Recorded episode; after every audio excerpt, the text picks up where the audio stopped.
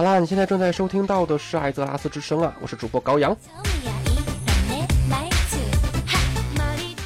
哎呀，又是两周是吗？又是两周没跟大家见面了。说好的啊，说好的要一周一更，结果又放鸽子啊！谁让现在是十一假期呢？好啦，本期节目跟大家去谈一个什么样的话题呢？谈一个怎么说好呢？对新玩家可能不太了解的话题——千金马。为什么说新玩家不太了解呢？因为千金马呀，如果没有记错的话，应该是六十年代的故事啊。呃，如果你是一个八十年代、九十年代、八十五年代、一百年代、一百一十年代进入游戏的玩家们。稍稍安勿躁，听我给你讲一讲过去的故事吧。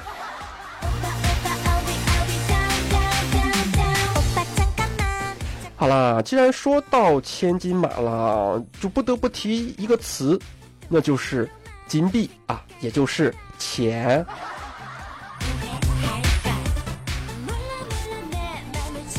让我们把视线啊锁定在那个逝去的地球年代吧。在六十级上线的这样的一个日子里啊，最早期的魔兽世界里面，可能很多玩家都不知道钱究竟有多值钱。那么先来了解两个词，第一个叫做 farm。其实说到 farm，相信很多玩家一点都不陌生啊，因为这个词到了今天已经成为收割非开荒 BOSS 的代名词了。而在最早，这个词其实是属于辛勤的劳动人民的。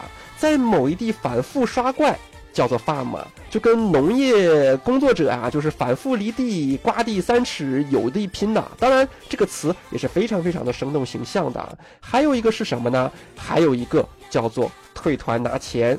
呃，这个应该七十年代的玩家也会知道吧？我记得我在七十年代，呃，开荒 SW 的时候就没有这个说法了，因为 SW 是金团嘛。反正开荒海山 BT 的时候，还是会工会团，还是会团长退队拿钱，但是一般情况下都是一个美女退团拿钱，呃，这算是一个优势吗？其实说到退队拿钱啊，就是击倒 BOSS 之后啊，团长离开团队拾取全部的金币啊，简称退团拿钱。这个应该终结于八十五年代或者是九十年代吧，因为在那个年代好像有了工会等级，有了工会等级的同时，呃，就是你的金币没有办法再退团拿钱了。只要参与过击杀有拾取权的玩家，只要即使你退队拿钱，也会全团都能拿得到的。当然啦，这个名词真的是非常历史悠久了啊，甚至一直到七十年代的末期啊，嗯，怎么说好呢？而在在过去的懵懂的这样的一个岁月里面啊，这条说不上是公平或者说是不公平的一个潜规则吧，却一度成为了一条铁律啊，以至于当时很多天真无邪的玩家根本都不清楚啊，每个 BOSS 到底要掉多少钱，真的要展开和钱有关的记忆啊。嗯，那时的关键词其实还是比较多的，呃，不但不胜枚举啊，其实也没有办法去枚举了，因为每个人的记忆当中都有属于自己的金币的概念嘛，不可复制，也不可重现。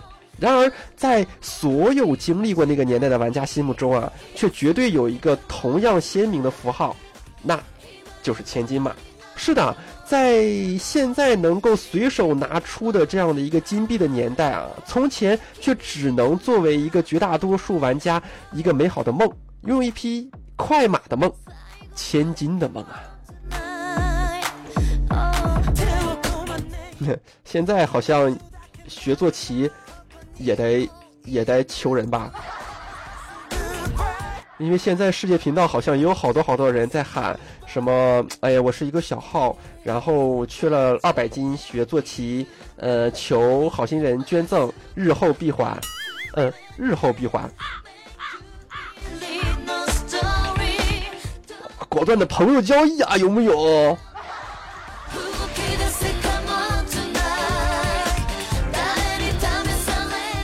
好啦，再来看一看，在六十年代的早期吧，玩家们并没有掀开团队副本和其他高端内容的华丽帷幕的时候啊，呃，就都被一个东西迷瞎了眼睛，那就是千金马了。它近在咫尺，近到让一个六级出了新手村的玩家都能够见到。它又远在天涯，远到让一个六十级很久的玩家望着那始终闪红的天文数字啊，一筹莫展。那是一个魔兽世界唯一一个没有日常任务的版本啊！那个时候呀，公屏狂刷的都是魔兽世界金币啊，零点五元美金的一个版本，跑地图基本靠走，赚钱基本靠手。如今啊，变成大鸟翱翔在，哎呀，德拉诺。七点零的玩家们应该现在还不会飞吧？反正啊，就是，啊，曾经吧，对，啊，曾经啊。怎么说好呢？曾经，呃，变成大鸟翱翔在德拉诺上空，享受着飞一般高速采药的牛头德们啊，可能永远都不会明白，当年为了一个悬崖上的矿失足摔死是一个什么样的概念啊！呃，多少人摸索着这样的一个游戏的框架，如同盲人探路一般，漫无目的的耕耘着；多少对拍卖行的认知的缺乏，使得整个游戏的价格系统也尚未形成。啊，现在可能会有一个非常傻的举动，啊，在现在看来，但是在当时啊，却是很多玩家都会这么做的，就是他们会把一组一组的布放去 NPC 那里回收，然后啊，得到可怜的十几个金币的这样的一个报酬啊，啊，每到这个时候，每个人都会望着自己的干瘪的荷包，仰天长叹啊，钱难赚，屎难吃啊。这哪是在游戏世界里啊？现在我也想仰天长叹了。屎难吃。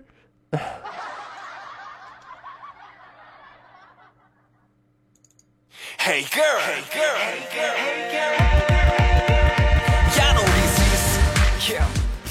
嗯，同时呢，怎么说好呢？作为那个年代有钱的象征吧，能骑上一匹千金驹啊，足够让一个玩家兴奋好一阵子啊。不少人在攒够钱买到马之后啊，喜悦之情无以言表，不去打本，也不去战场，只是挎着自己的爱驹，在各个地图之间风驰电掣，漫无目的骑行。当骑着帅得掉渣的亡灵军马拖拽出一条淡青色的明艳，从其他玩家身畔飞掠而过的时候啊，那种成就感简直是屌爆了，有没有？啊，当然了，千金马不只是一个炫耀用的玩物啊，它实际意义也远远高于了副本打出来那那几件装备了。俗话说，一步领先，步步领先啊。在魔兽世界当中啊，也也绝对是这个道理的。在没有飞行坐骑的时代，野外 PVP 猖獗，无论是追杀还是逃命，千金马都能让你如虎添翼。百分之四十的速度差距，成了大众大马众和小马众之间一道不可逾越的鸿沟啊。依靠速度优势追上人之后，法爷随手一个变羊，猎人随手一发震荡，都能让骑着小马众的同学们啊，生不如死啊！野外刷钱的时候，大马众看到怪物刷新，可以更快的过去啊，然后抢占先机啊！跑得不快的人只能跟在后面吃土。如上一幕一幕的刺激啊，终究还是让所有的人屈服了。我要买千金马。这样的呼声，想必在每一个刚刚六十级、还在迷茫之后的路何去何从的第一代开荒玩家的心中引起了共鸣。于是聚沙成塔，集腋成裘。虽然方法不同，但大家都为了自己的第一匹快马奋斗了起来呀。那么，可能有的人就会想，曾经我们是怎样买到第一批千金马的呢？曾经都没有买上千金马。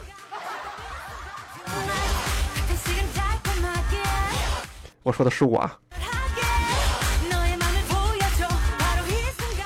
嗯，怎么跟大家描述去好呢？怎么说好呢？就是买房啊，你可以去按揭，但是买马却不能啊。魔兽世界里的 NPC 商人啊，不会给你啊玩一些数字上的把戏，或者说数字上的游戏的。啊，金黄大字明码标价，说是一千，就一分都砍不下来。啊，那卖马的 NPC 明明腰缠万贯，却披着一身破破布蓝蓝衫啊，然后一脸正气凛然。眼见他挺着面瘫脸朝你歪着脖子啊，一副你爱买买不爱买拉倒的这样的一个架势，玩家确实也没有办法生气呢，只能仰天长啸，坑爹啊！这是想求死爹啊，有没有？啊，怎么样才能买到一匹千金马呢？呃，为了这个当时堪称天文数字的巨额资金缺口啊，大家可谓无所不用其极，无所不用其极啊！你看我说都不会话了。但呀，毕竟不是每一个人都有经商的头脑的，也不是每一个人都有锲而不舍刷钱的毅力的。众多跟你我一样啊，普通屌丝们想出了一些曲线救国的法子。有人通过自己出众的人脉和可靠的基友，四处哭穷，软磨硬泡，七拼八凑出一，终于啊筹出一笔可观的财产啊！现在就应该叫他众筹。但是啊，从此也欠下了一屁股外债，一筹莫展了。于是很多人再也还怎么说好呢？再也还不清筹来的这样的一批巨款了。直到时过境迁，沧海桑田，基友都 AFK 了，才去论了论坛上面啊发几个伤感的帖子啊，娓娓道来自己所欠，追悔莫及。还有一部分同学啊，发现这个游戏比较尊重长官，要是通过奋勇击杀啊这样的一些积累啊，积累到了足够的军衔，买马。就能获得打折的优惠，更有甚者啊，发现战场到司令一级啊，有革命同志免费赠送的快马。于是啊，不少本身就抱着满腔热血的少年儿郎，从此两眼一抹黑，成为了战场狂人，日夜埋头于一场又一场的坑杀与被坑杀当中，衣带渐宽终不悔，唯消得人憔悴啊！啊，刷军衔的速度啊，自然不及打钱的快，但随着战场马一同到手的，还有三大战场的崇拜奖励。军团装备啊，军衔装备奖励和一身过硬的 PVP 技巧，亏吗？其实啊，一点都不亏啊。剩下的孩子则发挥了自己艰苦朴素的革命精神。二次元里赚不到钱，我就到三次元里去抠啊。众多为了自己的理想，从初中开始就把家长给的早饭钱存起来攒大件的少年们，再一次开始行动，凑钱买点卡换金币。尽管自己饥肠辘辘，却依旧保持着高尚的革命热情与牺牲精神啊！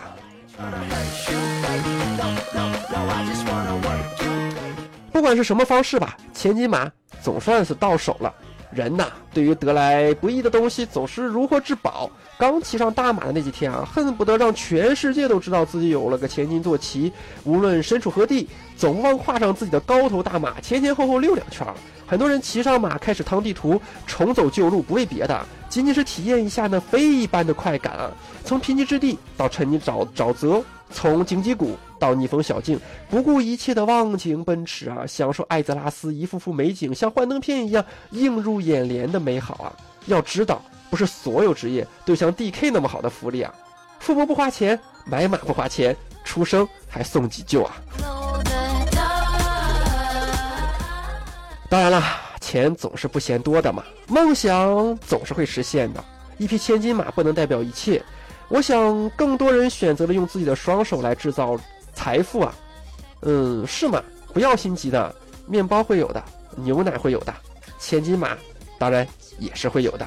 在古老的六十级啊，没有简单的像日常任务一样的东西，容许我们每天带着愉快的心情上线做完二十五个任务，获得一笔不菲的收入。当然之后啊，这二十五个限制也没有了。所以说啊，现在又变成了世界任务。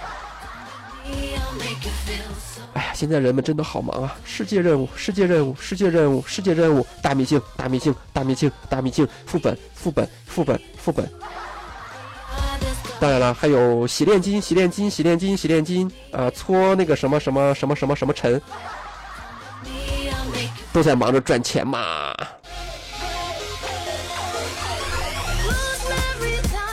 当然了，也没有一个地点啊，让你动动手指就能派一个随从，然后安逸的挂机等钱的这样的一个个人经商地图。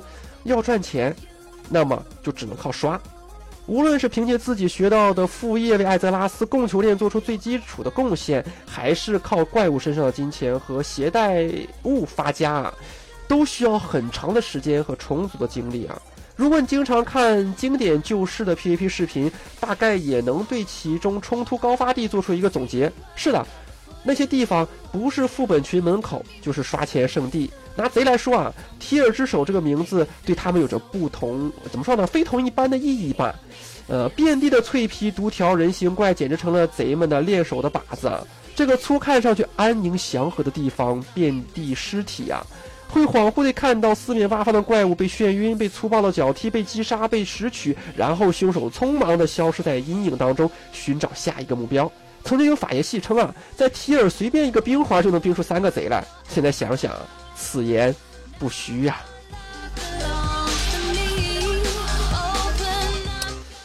当然了，相比于贼这样的一些脆皮见光死职业啊，法猎这样有着天生优势的家伙们就要好过的很多了。许多法师在受到民工头子熏陶之后啊，早在六十级之前便投身于副本的刷刷事业，凭借自身的 A O E 和减速优势，一边练级一边 farm，未雨绸缪，为自己的前进梦而努力着。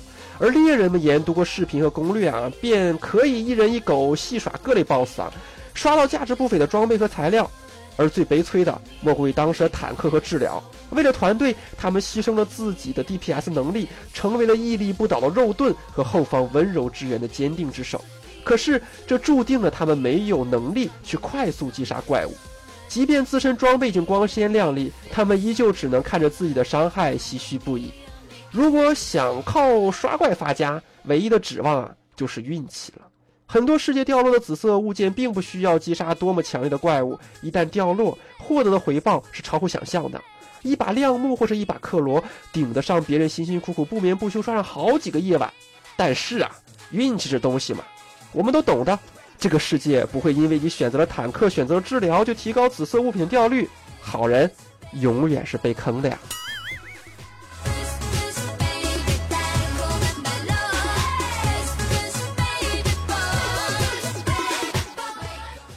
当然了，天无绝人之路啊！魔兽的拍卖行系统提供了有头脑的奸商们一片展翅高空的天空啊，展翅高飞的天空啊！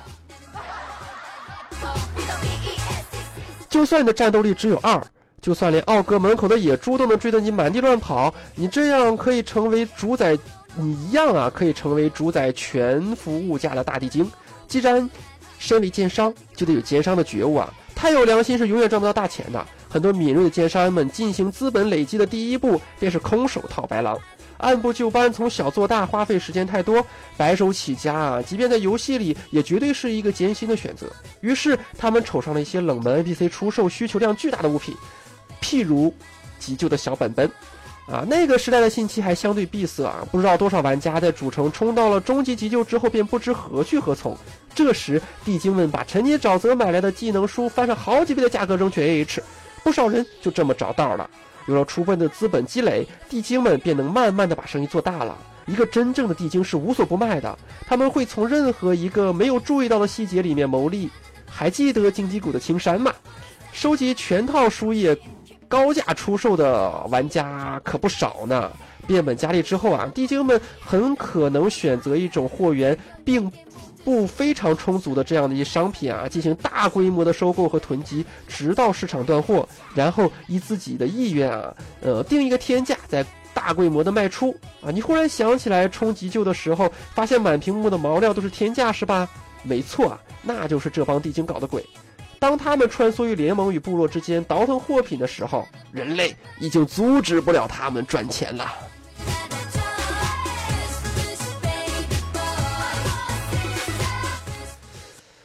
犹记的曾经有人问过啊，这游戏里头赚钱最快的法子是什么呢？楼下的回答继承了历代一楼的光荣传统啊，他回答：三次元里努力赚钱，然后到游戏里面卖点卡。这个回答啊，一度被传为佳话，成为了一个回答该类问题的典型模式，活跃于各大论坛之间啊。嗯，每当有新手来问，楼下便会有人搬出这个答案来镇场，而且着实让人挑不出什么错来。对于一个懒人来讲，用软妹币换金确实是一种最快最有效的方法。在这里不评价这一行为究竟是对是错，我见过为了含辛茹苦。自己卖点卡支持工会开销的联盟大叔，啊，也见过在金团里标价花掉一半价钱的孩子。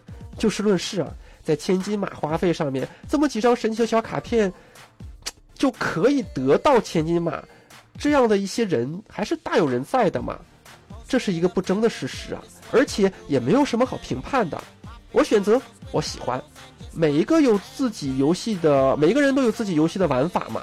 抠脚大叔装妹子装的惟妙惟肖，乖乖女一口一个老娘，一句一声骂国骂，这些东西我们早已是司空见惯了嘛。在这个混乱的时代里，卖卖神奇小卡片实在是平常不能再平常的事情了。那么，钱是来了，那钱又是怎么没的呢？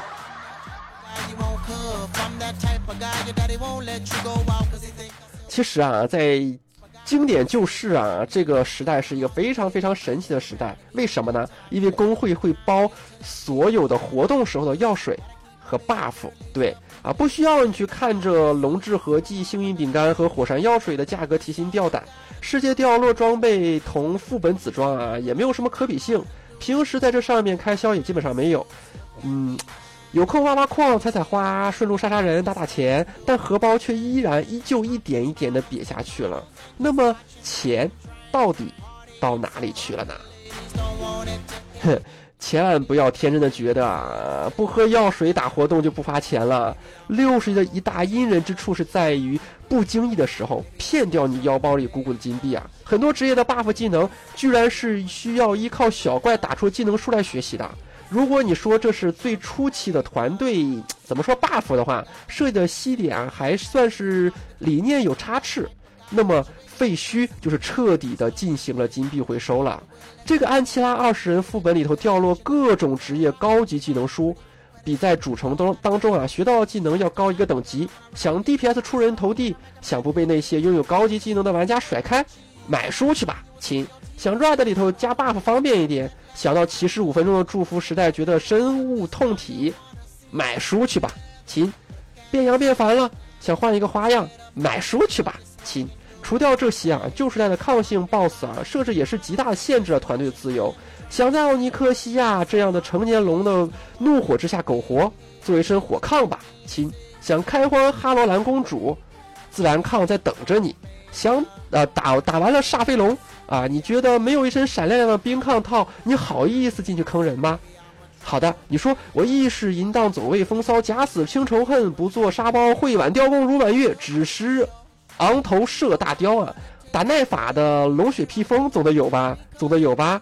有吧？于是啊，在不知不觉之间啊，你的钱就像流水一样花在了这些没有什么存在感却又非常必要的东西身上。思前想去，自己都觉得坑爹啊！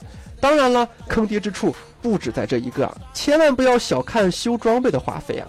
曾经作为一个亲儿子加阻隔于熟练工，掌握着可以称作暴力的刷钱方法的我，却始终亏空啊！原因就是拥有着，怎么说好呢？嗯，无限蛋疼的精神吧。呃，我总是喜欢去死磕那种不可能完成的任务，所以呢，装备常年都是红的。当然了，那个时候没有什么工会修理这样的一个东西啊，也没有现在工会仓库做自己的强大的后盾嘛。呃，每一分装备的损耗都在荷包上留下了不可磨灭的印记。为啥工会 MT 经常卖卡为生啊？修装备贵吗？可能现在的玩家已经不太知道了。曾经在当时那个年代，板甲的修理费最贵，然后是锁甲，然后是皮甲，最后是布甲。不像现在啊，一视同仁了。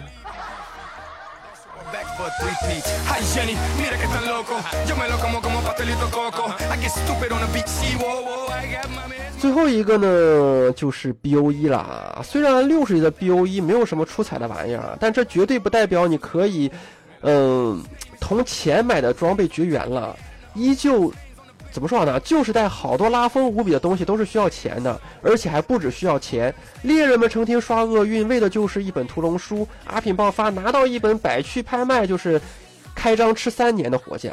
MT 做一把封剑的那一百个奥数水晶，萨满做一把成锤，自己出的那些昂贵的金属锭，都是白花花的银银子啊！T 零、T 一、T 二的部分套装。部件啊都是小怪掉落，T 三更是坑爹的，需要自己收集材料付钱做，也都是白花花的银子啊！做把祈福暗影之眼自己刷不到怎么办？A H 买呀，又是一笔不菲的开销。如今的明码标价 BOE 变成了变相的材料消费，坑人之处在于无形之中啊！一个不小心，天国的钱包君就跟你说拜拜啦。